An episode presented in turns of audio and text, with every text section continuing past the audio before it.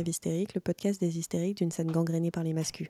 Une fois par mois ou quand on a le temps, on vient vous parler de ce qu'implique le quotidien des gens qui font la scène métal. Alors non, comme tu t'en doutes bien, on ne va pas te parler de Émile, 25 ans, en fac d'histoire, pour qui c'est bien beau toutes ces luttes, mais ça nous divise, la vraie lutte, c'est la lutte des classes finalement. Ni même de gens qui te sort « Hé, ta guitariste, tu l'as pas prise que pour ses skills, hein ?» On va plutôt parler de celles et de ceux qu'on oublie trop souvent de citer quand on parle de la scène et qui sont pourtant bien là.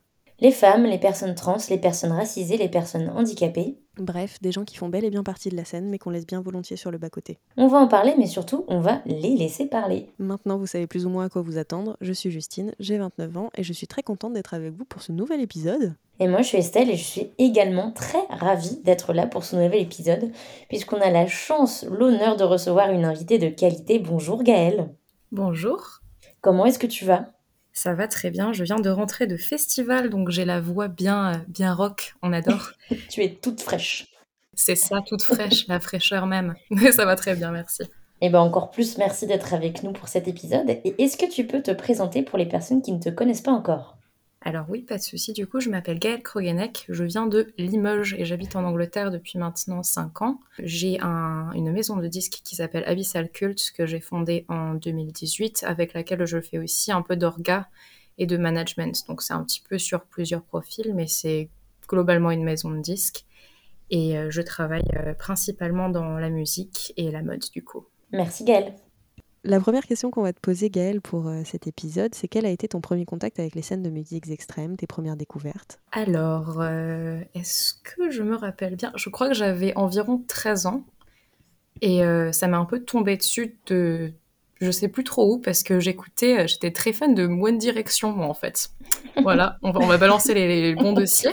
Dans les trois Euh, premières minutes, ça y est, c'est balancé. C'est ça, donc euh, Gaëlle, 12 ans, euh, One Direction, c'était super, tu vois, on passe un bon moment. Et, euh, et je pense que c'était euh, aussi, aussi cliché que, que ça sonne, euh, plus que j'avais besoin d'une communauté, puisque j'avais pas forcément une vie très, très, très facile euh, quand j'étais début ado, etc. Et euh, il y avait un, mec dans mon lycée, il avait toujours des t-shirts. euh, des t-shirts métal, tu vois. Euh, et du coup, je me suis dit, vas-y, qu'est-ce que c'est que tout ça? Et je suis tombée en plein dans Metallica, les Trop Unforgiven, et euh, ça m'est... Ouais, je suis complètement passée là-dedans euh, d'un coup, du jour au lendemain. Et c'est parti de là, et je suis un peu passée par toutes les phases possibles et imaginables. Donc j'ai fait tout ce qui est un petit peu tes groupes, euh, tes groupes d'ados basiques, euh, ce qui ne veut pas dire que c'est pas des bons groupes, c'est des très bons groupes. Mais Metallica, euh, Rage Against the Machine, System of a Down, un peu tout ça. Et après, je suis passée au Gent. Pose pas de questions, je sais pas pourquoi non plus. Mais bref, Tesseract, etc. Et euh, un jour, mon père est allé en Corse. Attachez-vous bien, ça va, ça va aller quelque part. Euh, et mon père aime bien faire des blagues nulles. Et il est allé chez un disquaire et m'a ramené un t-shirt Cannibal Corpse parce qu'il trouvait que c'était drôle vu que Corse et Corpse, tu vois. Et c'est comme ça que je suis tombée dans le Brutal Death. Et c'est ridicule, mais c'est trop drôle et ça me fait trop rire. et du coup, euh, ouais, genre à 15, euh, 15-16 ans, je suis tombée à fond dans le, dans le death à cause de mon père et de ses blagues de merde. Mon père qui n'écoute pas du tout de métal, hein, faut bien le préciser quand même. Donc il m'a, il m'a ramené un t-shirt vraiment euh, dégueulasse avec du sang partout, machin, juste parce que ça le faisait. De là, ça a un peu resté. euh, Death, c'est toujours un de mes groupes préférés euh, à ce jour. Et je suis tombée dans le black et dans tout ce qui est plus post-metal, noise, euh, harsh noise et toutes ces, ces vagues de musique-là dans les 4-5 dernières années, je pense. Et c'est un peu ce qui me reste là maintenant, même si je suis toujours très éclectique, que ce soit dans mes goûts dans le métal ou, euh, ou autre d'ailleurs, musicalement. Merci Gaëlle. Moi, je propose qu'on renomme Cannibal Corpse Cannibal Corse. Oui, Tout à fait, tout à tout fait. à fait d'accord. Les jeux de mots, c'est la vie. On part. Et qu'est-ce qui te plaît dans ces genres de musique? Pourquoi euh, tu as été attirée vers ces genres de musique et pas forcément vers d'autres? Est-ce que je vais abattre la carte euh, du cathartique? Oui, oui, je vais l'abattre, bien sûr. Faut qu'on fasse un jingle.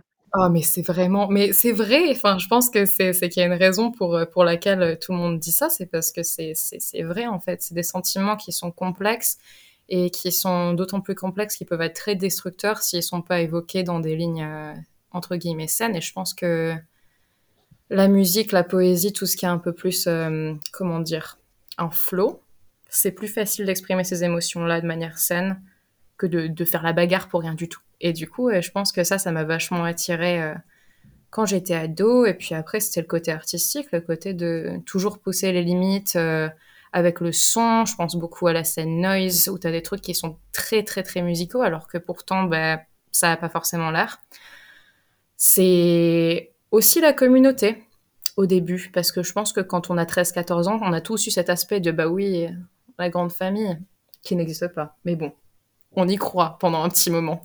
Et ouais, c'était c'était un petit peu tout ce truc mélangé qui a fait que, et euh, tant bien que si qu'il y a deux ans, quand j'ai fini ma licence, j'ai écrit un papier, euh, papier de fin de licence, je sais plus comment ça s'appelle en français, mais voilà, vous voyez le, le truc sur euh, la musique extrême et le lien sur la santé mentale, dont la catharsis. Donc je pense que c'était globalement ça en fait. Trop cool. J'aimerais trop lire du coup ce que tu as écrit, ça doit être trop bien. Carrément. j'ai des interviews avec des gens super chouettes en plus dedans de plein de scènes différentes. Et euh, c'était une recherche euh, sociologique et psychologique et tout. Et c'est bah, super intéressant parce qu'en fait, les musiques extrêmes, ça a en fait un impact super positif sur la santé mentale si c'est utilisé comme il faut. Mais je crois en plus qu'il y avait eu une étude qui montrait que... Euh, qu'il y avait justement cette image de bah, toutes les personnes qui sont dans cette communauté-là sont dépressives et machin, et qu'il y avait beaucoup plus de problèmes de santé mentale, alors que pas du tout, parce que justement, c'était exprimé et que c'était discuté. Mm. C'est exactement ça. Je pense qu'une des raisons pour laquelle il y a ce stigma autour du métal, c'est aussi parce que comme il y a beaucoup de gens qui y vont pour, euh, pour un aspect communautaire et pour un aspect cathartique, bah, peut-être qu'il y a des problèmes de santé mentale à la racine. Moi, je sais que j'en ai, par exemple. Mais en fait, ça aide. Tu es multicasquette parce que le label, le disque, également orga, mais aussi enfin, universitaire. Mais tu rentres dans plein de. tu pourrais rentrer dans plein d'épisodes qu'on a fait au final ça donne un bon aspect, c'est quand t'es pas sur un seul aspect de la scène, que tu fais plein de trucs à la fois. C'est assez intéressant.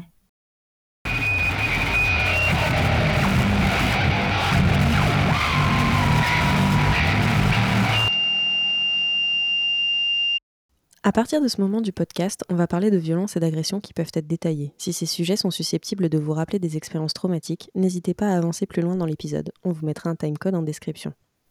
Pour rappel également, notre invitée est totalement libre de choisir ce qu'elle va le dire.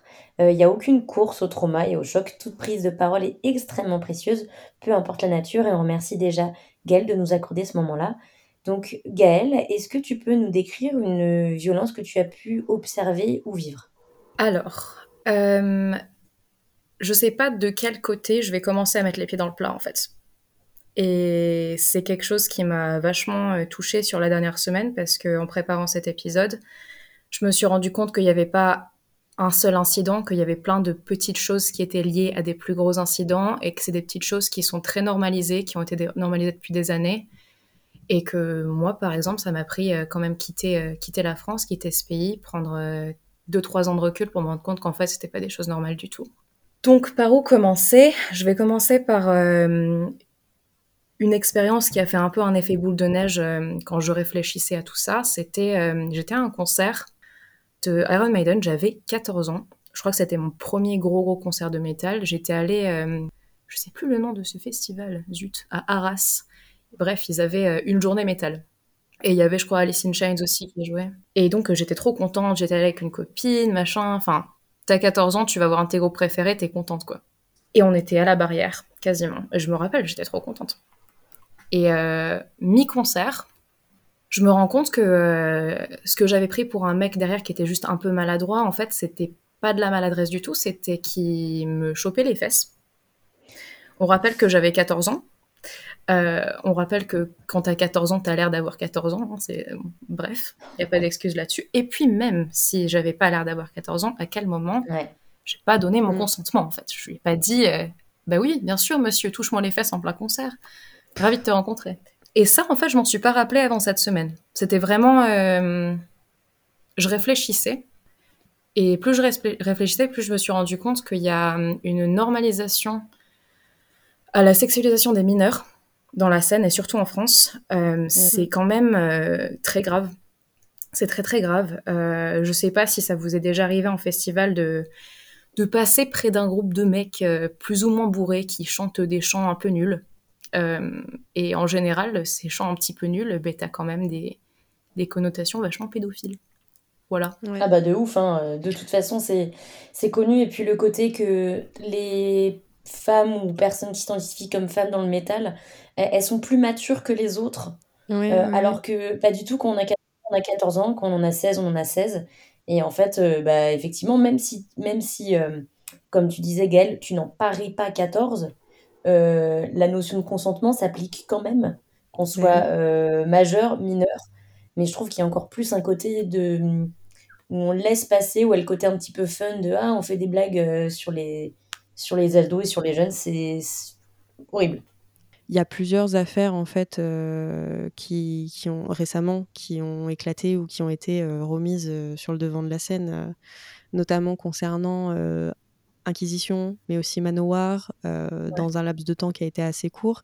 Et il se trouve quand même des gens pour expliquer que les victimes, ah, bah ouais, c'est horrible ce qui leur est arrivé, mais quand t'es pédophile, t'es avant tout victime de tes préférences.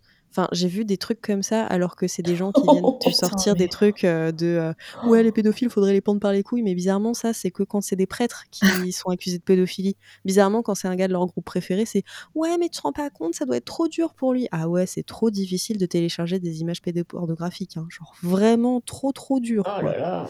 Enfin, ce genre de discours, euh, ça va vraiment avec bah, ce que tu disais aussi, enfin, ce que vous disiez toutes les deux au final de de vraiment cette espèce de truc de ouais mais dans le milieu du métal on est plus mature que les autres on est on est mature plus vite. Enfin tout le monde connaît cette blague de t'es mature pour ton âge avec le smiley 2.3 là.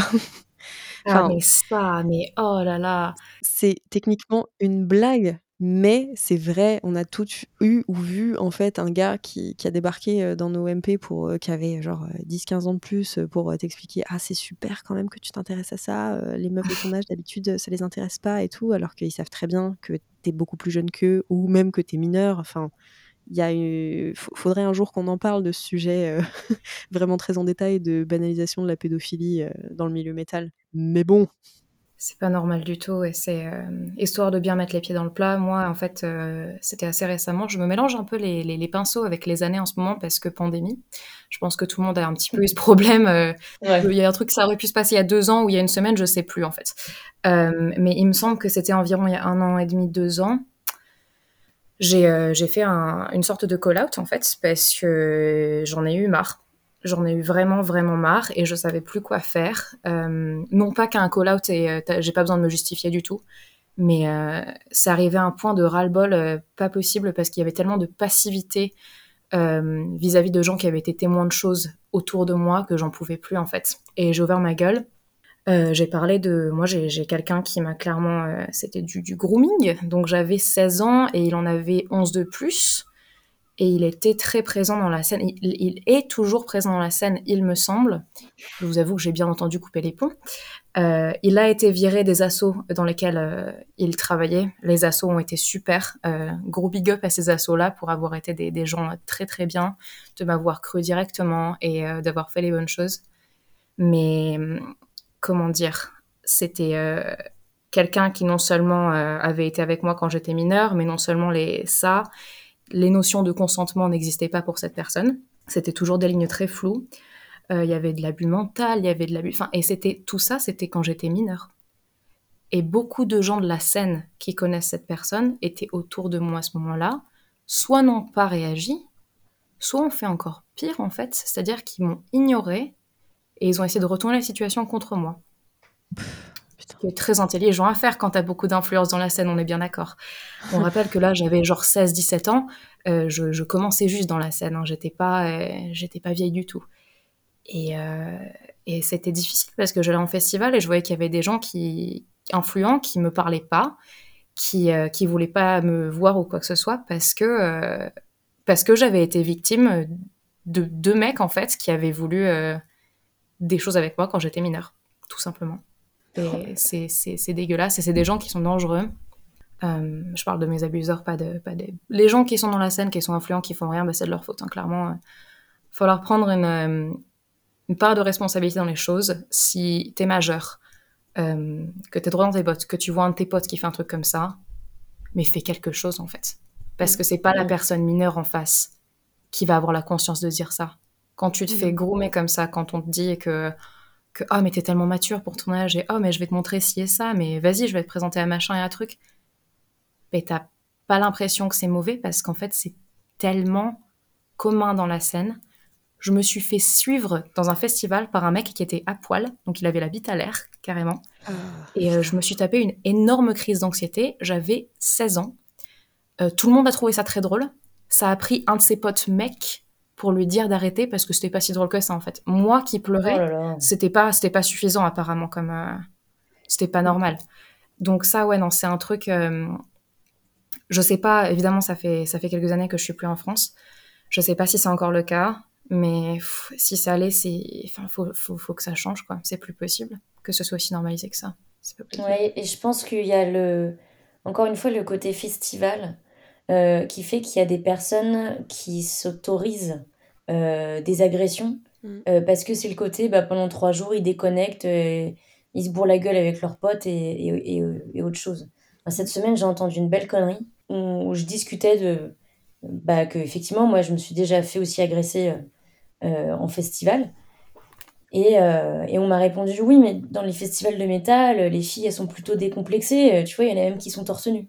Ouais, enfin, comme si. Enfin, en fait, cette espèce de truc de ouais, mais on déconnecte et tout, euh, c'est l'ambiance festive, euh, c'est trois jours euh, déconnecté du monde, on oublie le taf, on oublie les problèmes, on oublie machin. Ouais, ok, mais en fait, ne le faites pas au détriment des autres gens qui sont là et qui ont juste envie d'être dans le même mood que vous. Enfin, en fait, c'est pas. c'est Enfin, un festival, c'est pas euh, le, le festival au boys club et aux attitudes de merde et aux agressions. En fait, si vous vous amusez au détriment des autres, euh, mais, mais allez vous faire foutre en fait. Euh, si t'as si t'as envie de te faire kiffer, mais ne mets pas les autres en danger. Parce que là, ce que tu racontes quand même, Gaël, c'est hyper grave dans le sens où clairement t'étais en détresse parce que si tu pleurais parce que tu mais en plus enfin je, je, je comprends totalement se faire suivre par un, un gars qui a la teub à l'air et Ah qui mais trouve ça drôle alors que enfin alors qu'en plus t'étais mineur et que tu manifestais des, des signes de détresse mais évidents et que personne ne fasse rien parce que c'est drôle mais qu'est-ce que ça a de drôle?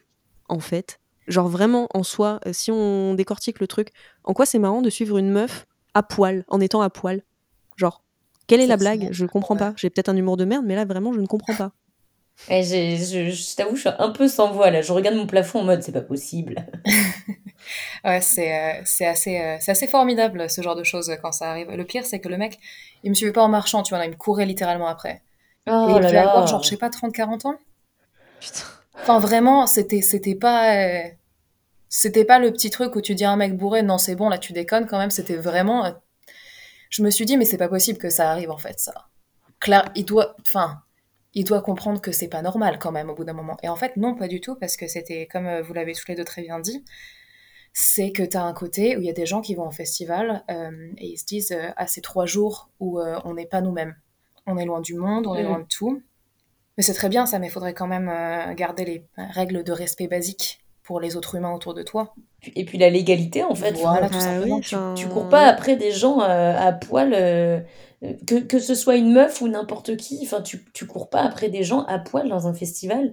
Non, mais que ce soit un festival ou pas, en fait. Oui, c'est ça. Imagine dans le métro un gars qui te court après à poil. Enfin, je veux dire, t'imagines le truc ou dans la rue était ridicule Non, mais oui. En fait, tu vois, parce que là, c'est un festival et que ah, c'est trop bien et tout, machin, on oublie tout. Non, mais imagine ça dans la rue.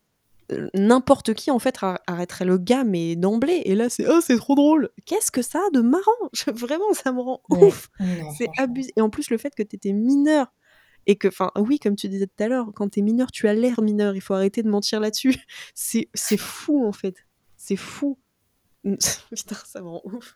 Ouais, non, c'est franchement, euh, mais c'était drôle parce qu'en fait, ces deux incidents, euh, incidents, euh, bref, on a compris le, le mot n'est pas forcément euh, le meilleur, mais on voit ce que je veux dire. Le truc qui s'est passé à Iron Maiden quand j'avais 14 ans et ça quand j'avais 16 ans, en fait, c'est des trucs où j'avais, j'avais pas, parce qu'il s'est passé des trucs tellement plus gros en fait avec tout cet abus que j'ai subi par cette personne très très majeure avec qui j'étais. Euh, en fait, ça avait pris le dessus. Et je me suis rappelé de ces deux trucs-là. Mm. Et en fait, je me suis rendu compte que même moi, je les avais un petit peu normalisés. Mm. Même moi, je m'étais dit, oh bah oui, euh, bon, c'était passé. En fait, j'étais là, mais c'est, c'est super grave, en fait.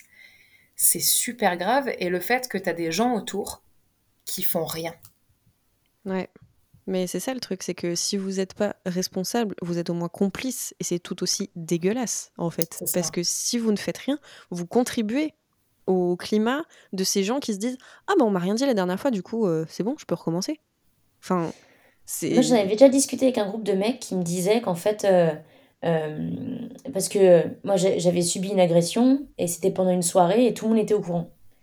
Et, et j'avais posé la question genre pourquoi personne n'a rien fait en fait si tout le monde était au courant? Et en fait, l'excuse qu'ils ont trouvée, c'était oui, mais en fait, il y a l'effet de groupe euh, qui veut que tu veux pas être la personne qui, qui pourrit le qui pourrit l'ambiance ou qui dit genre non par contre là les mecs c'est pas possible. Tu vois imaginons là. Qui pourrit l'ambiance parce que c'est vrai qu'une agression c'est pas pourrir l'ambiance. Oui non mais, mais c'est pourrir l'ambiance pour eux et leurs potes. Parce que tu vois par exemple dans le cadre du festival imaginons ils sont en groupe de potes il y en a un euh, bah, qui vient te courir après euh, nu. Et bah tu veux pas être le pote qui va dire non par contre arrête ça c'est pas possible et qui va cesser, et je, là je fais des énormes guillemets, je pense que mes doigts ils sont beaucoup trop petits pour faire les guillemets que je veux faire, mais euh, euh, il veut pas arrêter la blague, parce qu'il veut pas être la personne qui va casser le truc. Et en fait, il se cache derrière cette excuse-là de l'effet de groupe et de mm. je ne veux pas être la personne qui justement casse l'ambiance, mais en fait qui se rend pas compte que euh, L'ambiance, elle est, Quelle ambiance en fait? L'ambiance d'agression? C'est ça, cette ambiance que vous kiffez? Mais en fait, ça, retourne encore une fois les rôles parce que, en fait, ça fait. Enfin, le problème devient le fait de dire que c'est pas normal ce qui se passe et pas de le faire. Exactement ça. C'est comme quand tu dénonces n'importe quelle agression ou que tu dis ouais machin, euh, il a fait ci ou ça ou il m'a fait ci ou ça et qu'on dit ouais mais tu vois, enfin c'est chiant parce que depuis euh, on est obligé de faire attention et tout, euh, ça fait trop chier. Enfin, le problème, c'est pas de le dire. Ou alors de dire, euh, il y a des nazis dans le black metal. Les gens font, ouais, mais tu fais chier, euh, t'as qu'à pas écouter du black metal. Mais on est trop extrême, tu peux pas comprendre. c'est des nazis, genre, c'est pas, euh, c'est pas juste le gars, il pense que les spaghettis c'est meilleur que les, que les coquillettes, et voilà, enfin, c'est des nazis.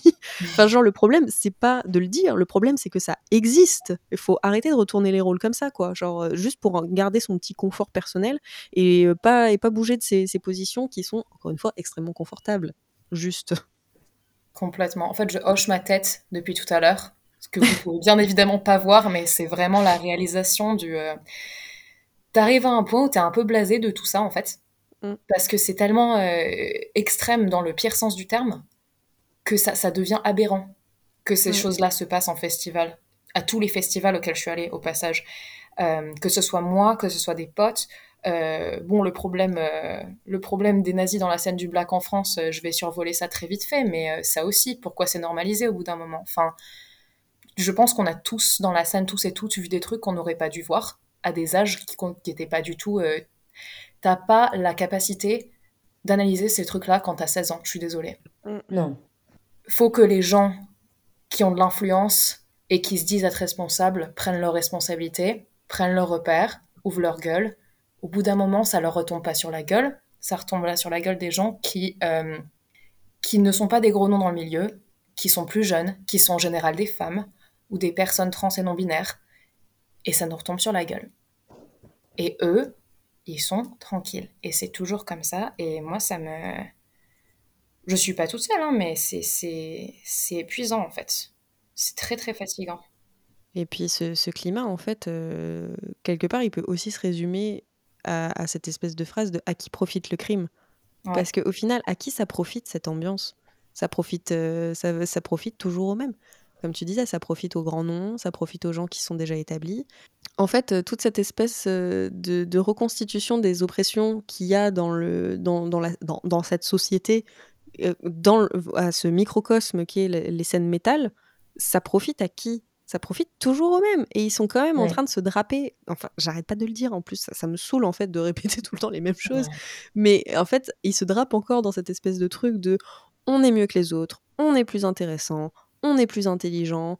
Euh, nous, on est, euh, on est une sous-culture, euh, donc c'est encore plus, c'est encore plus intello que, que, la plus intello de tes sous-cultures. Donc forcément, enfin, mais à qui ça profite Vous reconstituez exactement les mêmes dynamiques oppressives que vous prétendez, dont vous prétendez ne pas appartenir? Enfin, genre, c'est. C'est aberrant. Envie de hurler, mais oui, mais oui, c'est exactement ça en fait. complètement. Et après, on se demande pourquoi on est énervé. Hein? Pourquoi est-ce qu'on est énervé? Pourquoi t'es énervé? messieurs Hein? Oh, ben, On se demande. C'est juste un mec qui te court après que ça habite à l'air. T'as que 16 ans, c'est pas grave. Non mais. Non mais ça aussi, genre, comment ça, c'est que non, mais au bout d'un moment, moi, c'est, mais j'en ai tellement des anecdotes comme ça, en fait, c'est, c'est, c'est révoltant. Et ça, oui, c'est vrai, mais pourquoi, pourquoi vous êtes énervé Je comprends pas. Ça va quand même, faut pas laisser ça vous gâcher le festival. Ah oui, il faut pas laisser ça se gâcher. Allez, respire un coup, ça va le faire. C'est vrai que le plus important, c'est le festival dans cette histoire. C'est ah vrai. Oh là là, c'est toujours ça en plus. Hein. C'est ouais, mais tu vois la scène, ouais, mais tu vois le concert, ouais, mais tu vois, euh, gna gna. C'est pas ça qui est important là, en fait. C'est vrai que ça profite à qui tout ça en fait? Mmh. Ça profite aux, personnes qui sont toujours à la place, qui sont toujours safe et qui sont aussi des oppresseurs. Et que effectivement quand on dit genre oui mais pourquoi euh, bah pourquoi tu ouvres ta gueule en fait euh, ça fait des années que tu as subi ça pourquoi tu t'en parles maintenant? Et puis oh c'est bon euh, pourquoi est-ce qu'elle vient la ramener maintenant etc là on voit que ça les fait chier en fait. Parce que justement on vient on vient gratter en fait le, le peu de vernis noir qu'ils ont mis sur leurs ongles pour faire genre ils sont alternatifs. Et en fait sur leurs ongles c'est juste du caca. Enfin tu vois c'est c'est vraiment horrible de se dire que à qui profite notre silence?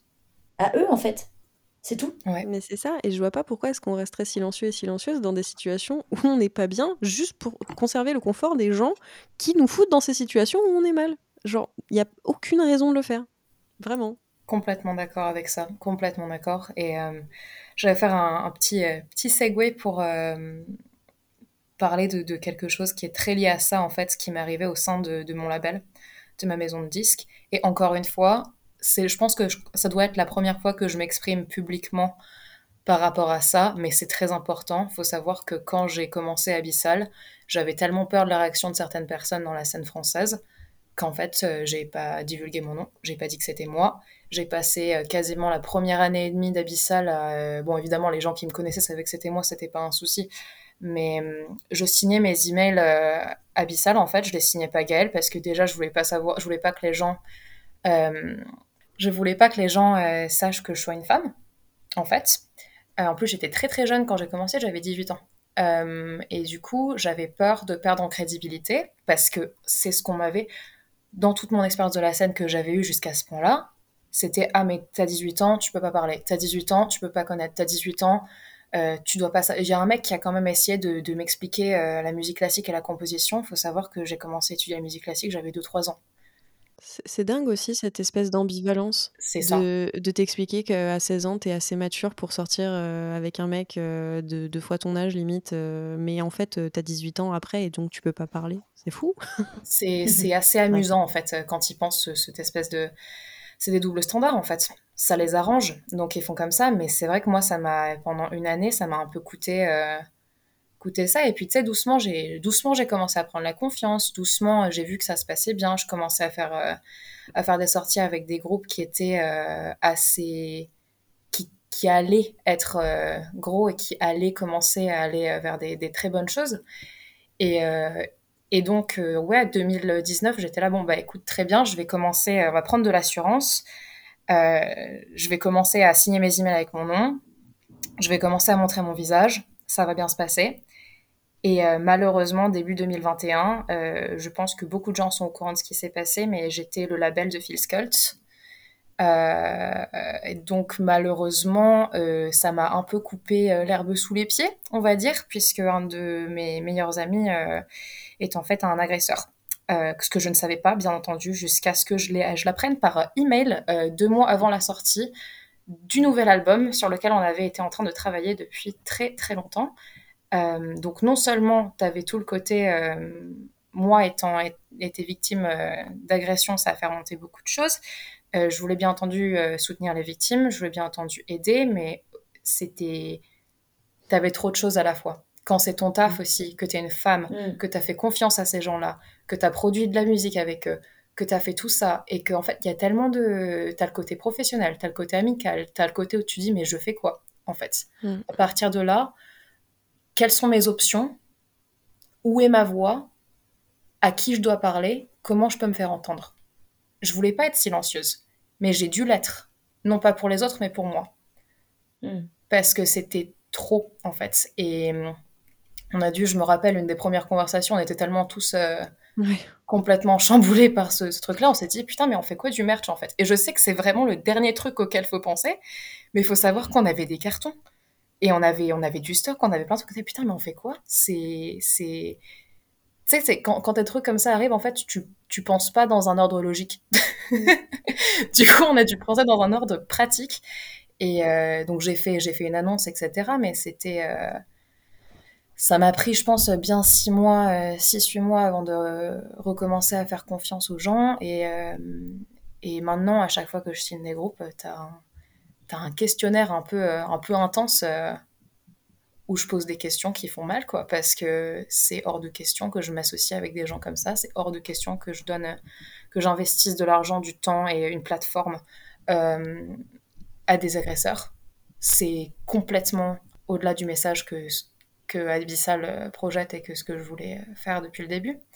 Et euh, ouais, c'était vraiment, je suis tombée des nues quand ça s'est passé. Et en fait, tu te rends compte que oui, les agresseurs, ça peut être des gens random en festival quand t'es mineur ou pas. Mm.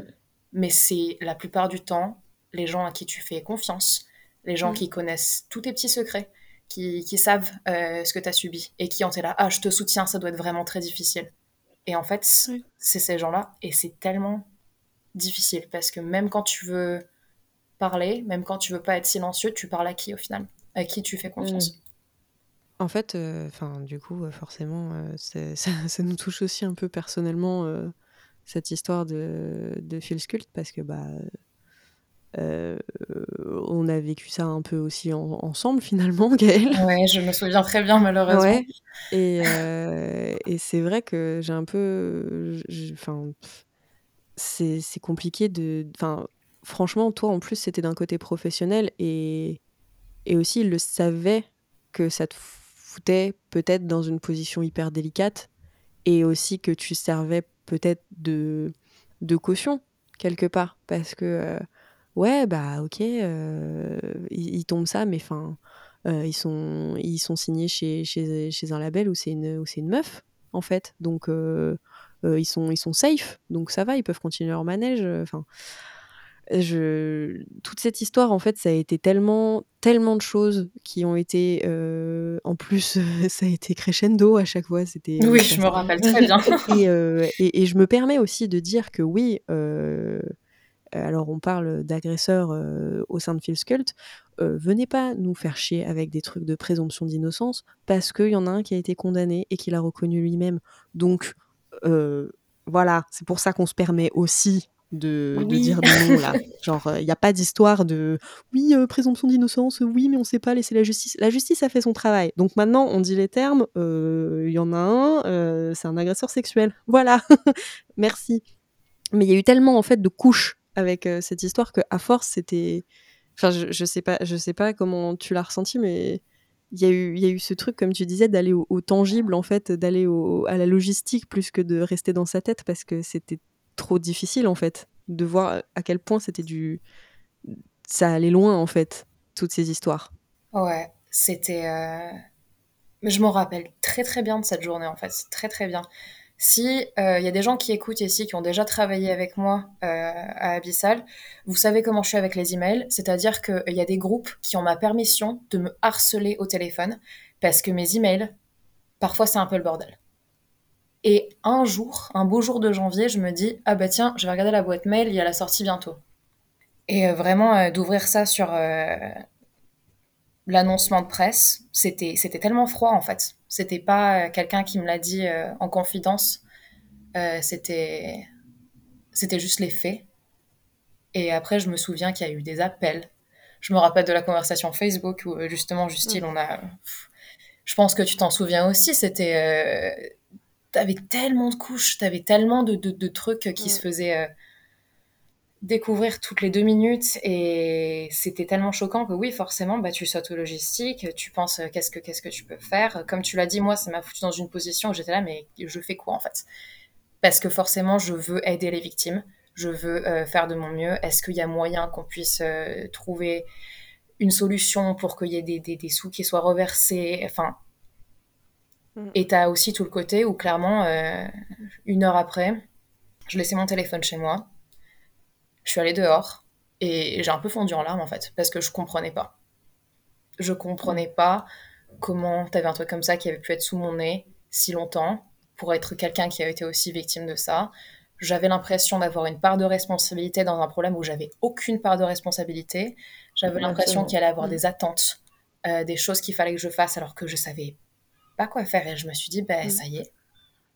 Oui, et puis peut-être que aussi que, que ça te retombe sur la gueule, en fait, euh, euh, qu'il y a des personnes, du coup, qui disent Ah, euh, bah, Phil euh, Abyssal, bon, bah, Abyssal, c'est fini, on fait pas confiance parce qu'ils ont, ils ont signé un agresseur sans, sans... Enfin, tu vois, ce côté-là aussi où, en fait, t'avais peur que ça te retombe, toi, sur la gueule pour quelque chose que tu n'avais rien fait, ou en plus, financièrement parlant, tu as mis de l'argent, donc... Mm.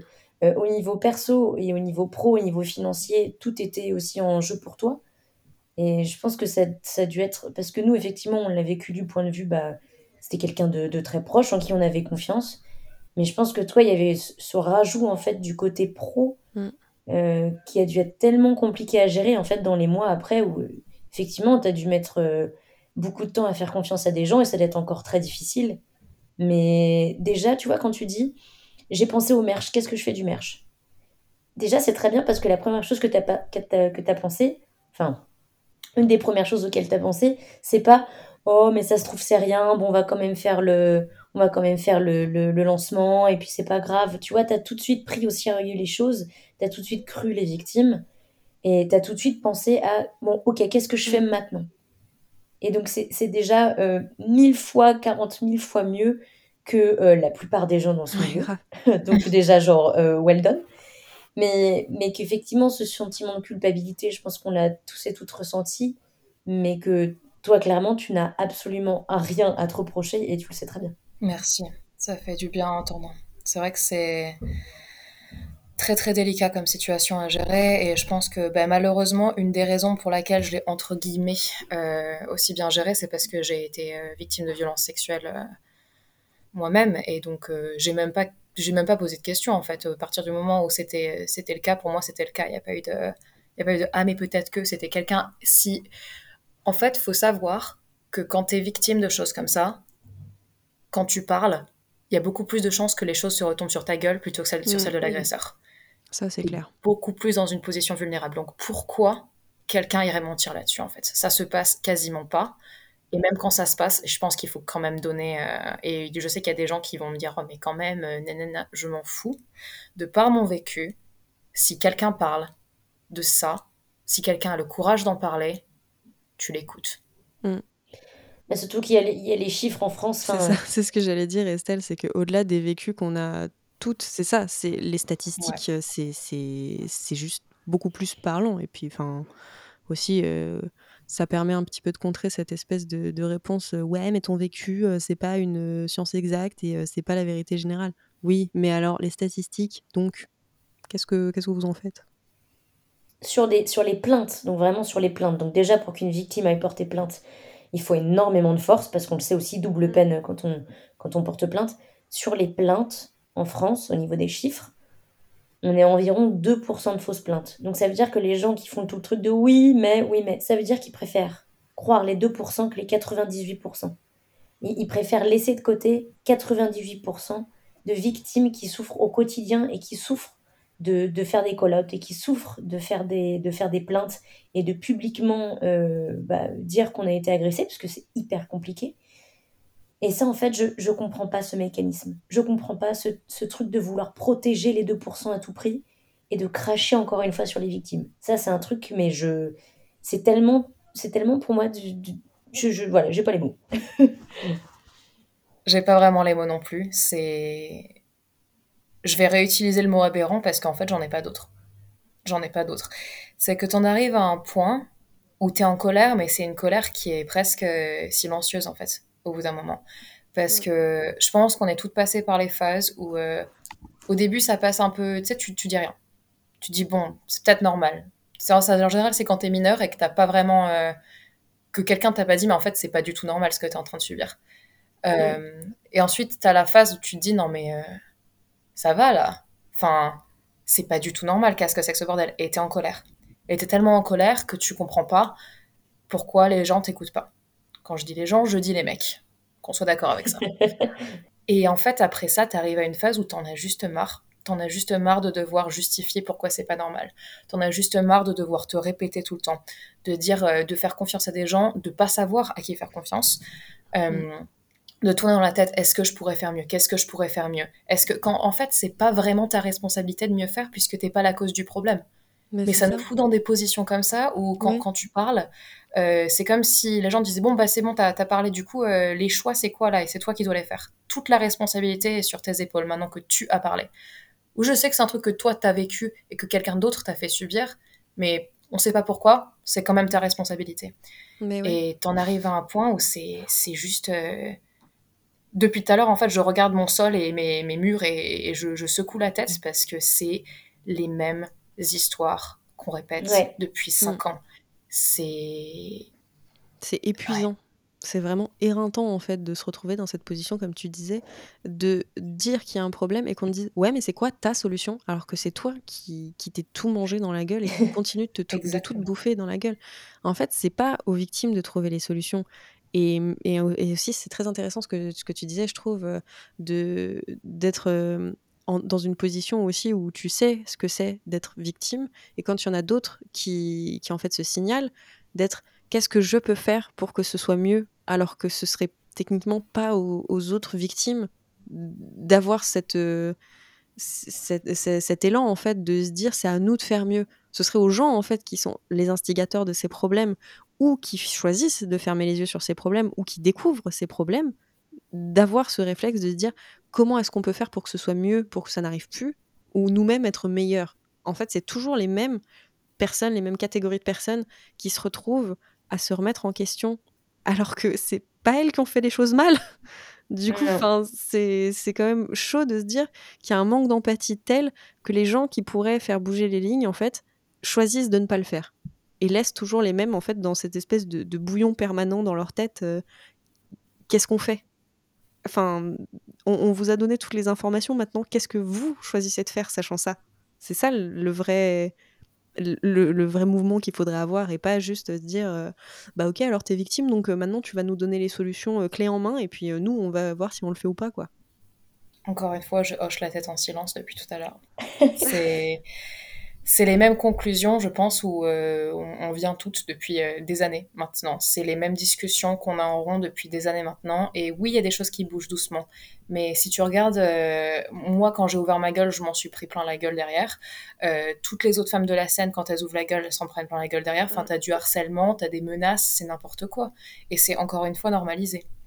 Et il y a des gens qui pourraient vraiment faire une différence. Et j'ai tellement des noms au bout de la langue mais ils font rien. Ils choisissent de ne rien faire. Et ça, c'est dégueulasse. C'est choisir de rester, choisir de, de garder son confort au détriment de la sécurité des autres. C'est, c'est, enfin, on peut se le dire. C'est ça, c'est une attitude de, grosse merde en fait, de grosse merde égoïste, finalement. C'est surtout un privilège en fait. Ouais, totalement. C'est un privilège que nous on n'a plus à partir du moment où on se fait agresser, on n'a plus ce privilège de se dire on reste dans notre cocon safe et puis euh, on s'en fiche des autres, on l'a plus ce privilège. Là, il n'existe plus pour nous. Mm. Le fait de de, de, ne plus agir ou de ne plus être en colère. Ça n'existe plus. Il a été enlevé pour nous ce privilège. Euh, euh, à partir du moment où on s'est fait agresser, c'est fini en fait. Donc, ça, c'est un épisode vénère aujourd'hui. Ouais, on est fou. Mais comme on le disait tout à l'heure, pourquoi on serait calme Oh je suis en mode point levé euh, chez moi. moi, mes 4 heures de sommeil de retour de festival et mon thé au gingembre, là, on est, euh, on est bien énervé. Allez, bon, on retourne le bureau, c'est parti. Allez Juste pour un petit message d'espoir. Euh, j'allais juste dire que les choses sont en train de bouger, doucement mais sûrement. Pas grâce aux mecs, hein. Qu'on soit très clair là-dessus, ils ont rien foutu.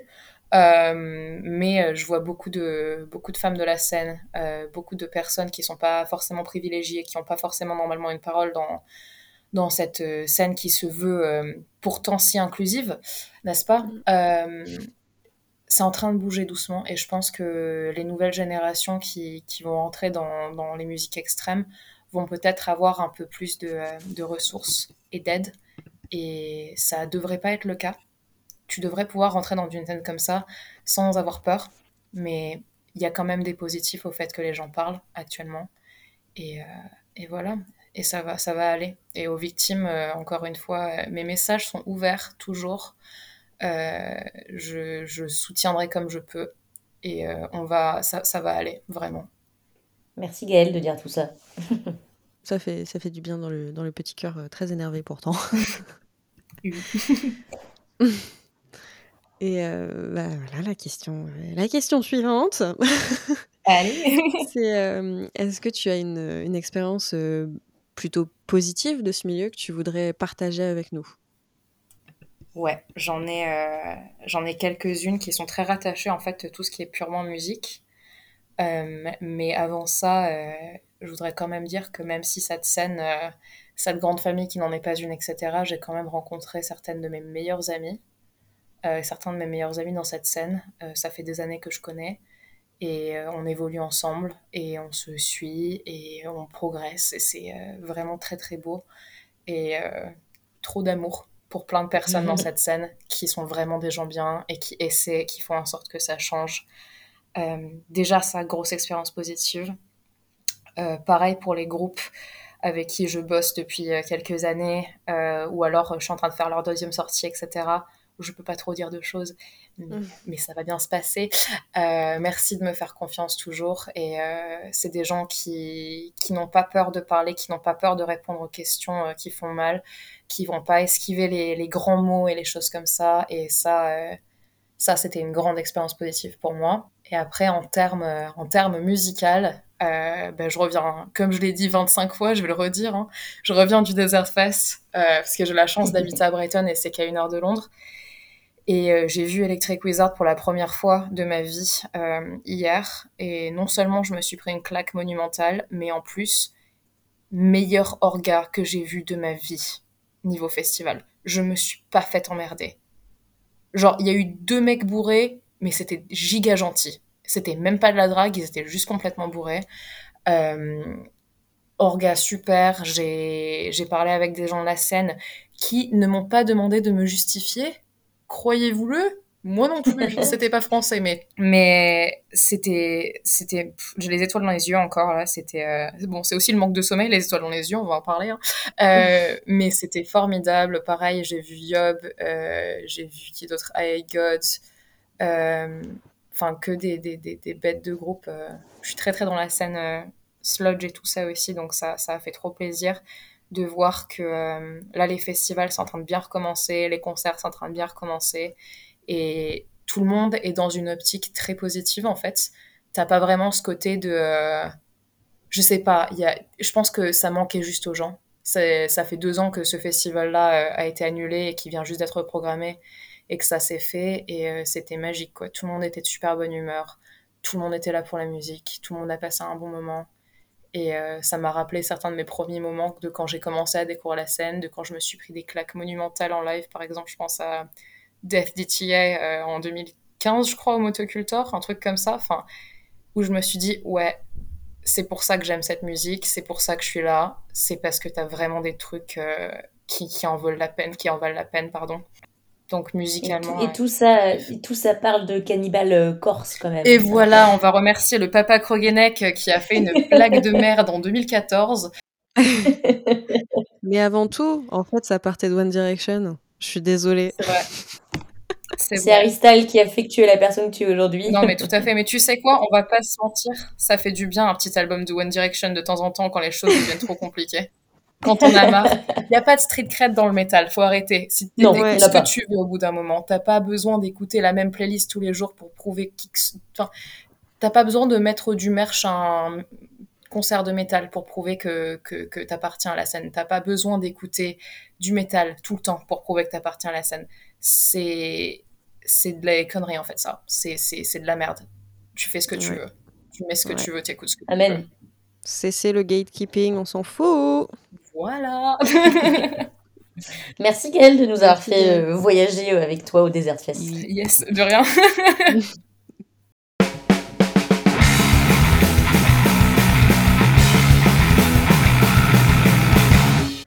À chaque fin d'épisode, on va vous proposer une petite playlist avec nos morceaux coup de cœur, mais évidemment en accord avec la ligne éditoriale de ce podcast. Donc pas de groupe exclusivement composé de mecs blancs, cis, hétéros. J'ai claqué les mots qui font peur, je sais, mais si vous êtes resté jusque-là, c'est que ça vous intéresse un peu quand même.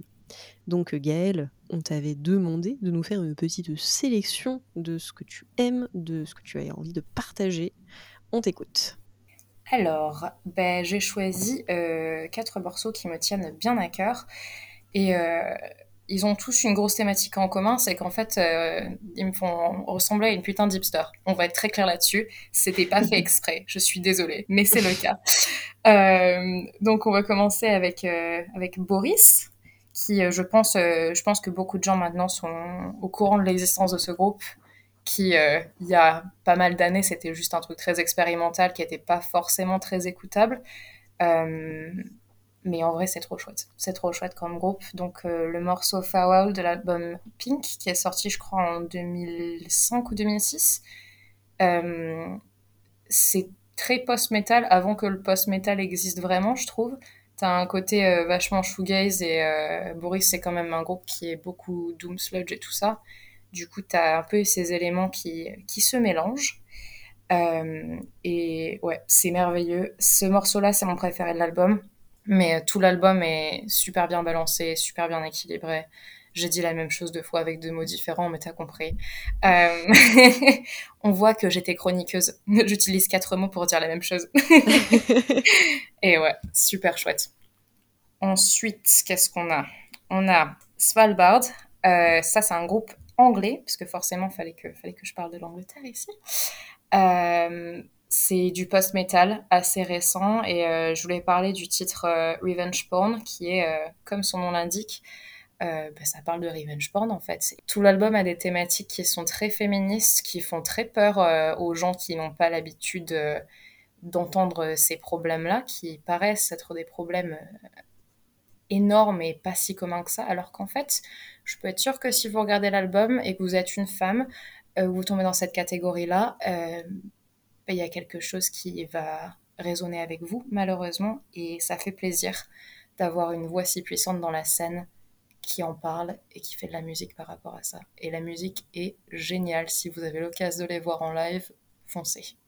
Ensuite, qu'est-ce qu'on a? Un nom que je vais absolument euh, défoncer. Je suis vraiment désolée. Euh, Kaelan Mikla, euh, avec le morceau, je, je, suis désolée de ma prononciation, Svort Engu. Je sais pas du tout comment on dit ça mais euh, c'est très... Euh, donc si vous aimez euh, Drab Majesty, mais avec ah des femmes, en fait, au lieu que ce soit que des mecs, et que ce soit un petit peu plus... Je trouve qu'il y a un côté vachement occulte à ce groupe-là, et il y a un côté beaucoup plus, beaucoup plus sombre et très méditatif. C'était un de mes gros coups de cœur de l'an dernier et c'est toujours le cas. Euh, leurs, euh, leurs costumes sont trop beaux en plus et elles gèrent à fond. Si vous avez, il y a des vidéos live sur YouTube aussi où elles sont en studio. Je, pense qu'elles vont être un, un groupe qui va prendre pas mal d'importance dans les deux trois prochaines années à mon avis et c'est déjà en train de se passer là, c'est déjà le cas. Et ensuite euh, un classique, Coven. Euh, avec Choke First Die, euh, donc du premier album, hein, euh, avec euh, Jinx au chant, qui est c'est juste une icône. J'ai pas besoin de parler de Jinx plus que ça. Je pense que elle parle d'elle-même vraiment. Et c'est ouais, c'est du rock psyché. C'est c'est très bien pour faire ta petite marche du matin sous le soleil avec un, bon café, mais sauf qu'en fait ça parle de, de sujets un peu plus occultes. Et bon, le nom de la chanson, c'est quand même Choke First Die. Du coup, c'est relax, mais euh, voilà quoi. Eh ben, merci beaucoup, Gaëlle, pour cette sélection. Et toi, Estelle, est-ce que tu as quelque chose euh, à nous proposer? Bien sûr que j'ai quelque chose à vous proposer. Et j'avoue, j'avais hyper, hyper hâte d'en parler. Parce que je l'ai écouté toute la journée et j'étais vraiment en mode non, mais c'est beaucoup trop lourd, mais c'est pas possible. Et vraiment, des fois, je travaillais et j'étais obligée de me poser et de dire mais c'est pas possible de jouer lourd comme ça. C'est un super groupe qui s'appelle Eriot, euh, qui a sorti un EP là euh, fin avril 2022 euh, qui s'appelle Profound Morality et le morceau dont je vais vous parler c'est Coalescence. C'est incroyable, c'est lourd. pour dire, ils, ils, font une tournée, je crois, avec Pupil Slicer, dont j'ai déjà parlé dans un épisode précédent. Donc c'est très madcore, mais je pense que Herriot, c'est un côté euh, un peu moins madcore que Pupil Slicer. Et il y a vraiment des gros, gros, gros côtés euh, très lourds. Euh, je veux pas me tromper dans les termes parce que sinon je vais me faire caillasser. Donc je ne dis pas les termes, je ne dis pas les sous-genres. Mais écoutez juste le mot lourd. Voilà, le sous-genre de Herriot, c'est lourd. Avec euh, un tout en majuscule, en, en typo gothique 56. voilà. Ça, ça c'est Herriot. Et honnêtement, ça faisait très longtemps, euh, je dis ça à chaque fois que je parle d'un groupe, ça fait très longtemps que j'avais pas euh, écouté un truc comme ça, mais vraiment, genre, ça me, ça me chamboule mon petit être. Et euh, la guitariste, Debbie Goff, est absolument extraordinaire. elle est signée chez Jackson maintenant, et vraiment, c'est trop trop cool aussi de voir un, un groupe qui est pas female fronted. que c'est bah, la guitariste du groupe et c'est trop le feu et vraiment genre Herriot allez écouter parce que ça vaut vraiment le coup. Je pense que ça peut euh, rassembler énormément d'amoureux et amoureuses de plein de genres euh, musicaux euh, et de sous-genres de métal différents. C'est j'ai dit que c'était lourd ou pas? Je suis pas, assez. Je pense que je pense qu'il faut bien mettre un accent sur le fait que c'est très lourd. Ouais, vraiment, je vais aller sur les synonymes.com et chercher de lourd. Non, c'est bon, tu vas arrêter. Mais vraiment, allez écouter Coalescence de Harriot. C'est un morceau absolument extraordinaire et, et qui, qui, qui, est vraiment trop cool. Voilà, c'est tout pour euh, mes 5 minutes sur euh, la description du jour de Harriot. Justine, qu'est-ce que tu nous proposes? Pour cette fois, je vais vous proposer euh, Seven Year Bitch avec Dead Men Don't Rape.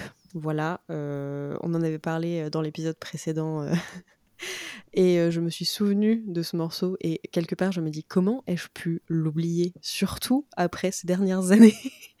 Donc voilà, euh, je pense que c'est un, un, épisode très à propos pour euh, clôturer sur Seven Year Beach, Dead Men Don't Rape. Voilà. Merci Justine, parce que le, le titre parle de lui-même, donc c'est très très bien. Oui, on est bien d'accord. Évidemment, je vous enjoins à aller lire les paroles, hein, voilà, n'est-ce pas? Eh ben, merci beaucoup Justine pour ce partage euh, plein de joie et de fleurs. Et sur ce, je sonne le glas, le gong de la fin de ce quatrième épisode de la saison 2 de Hystérique. Gaëlle, mais merci avec un tout en majuscule gothique police 56. merci infiniment Gaëlle, c'était super de t'avoir sur cet épisode. Merci beaucoup, beaucoup, beaucoup à vous de, m'avoir eu et de m'avoir écouté, de m'avoir entendu galérer à parler français et de m'emmêler les pinceaux avec les groupes parce que ça fait longtemps que j'ai pas parlé. Mais c'est pas grave. Merci trop de m'avoir eu, ça fait super plaisir. N'oubliez pas que si vous êtes intéressé pour participer à un de nos épisodes, nos DM sont grands ouverts et on serait ravis de vous avoir, sauf si vous êtes un homme cis. Ne vous dites surtout pas que vous n'êtes pas légitime pour participer. Le seul critère pour participer à un épisode, c'est d'aimer les musiques extrêmes et de ne pas être un homme cis. Donc vous voyez, ça se remplit quand même assez rapidement au final. Et merci à toutes et à tous pour votre écoute et on se retrouve rapidement pour un prochain épisode. Des bisous. Bisous.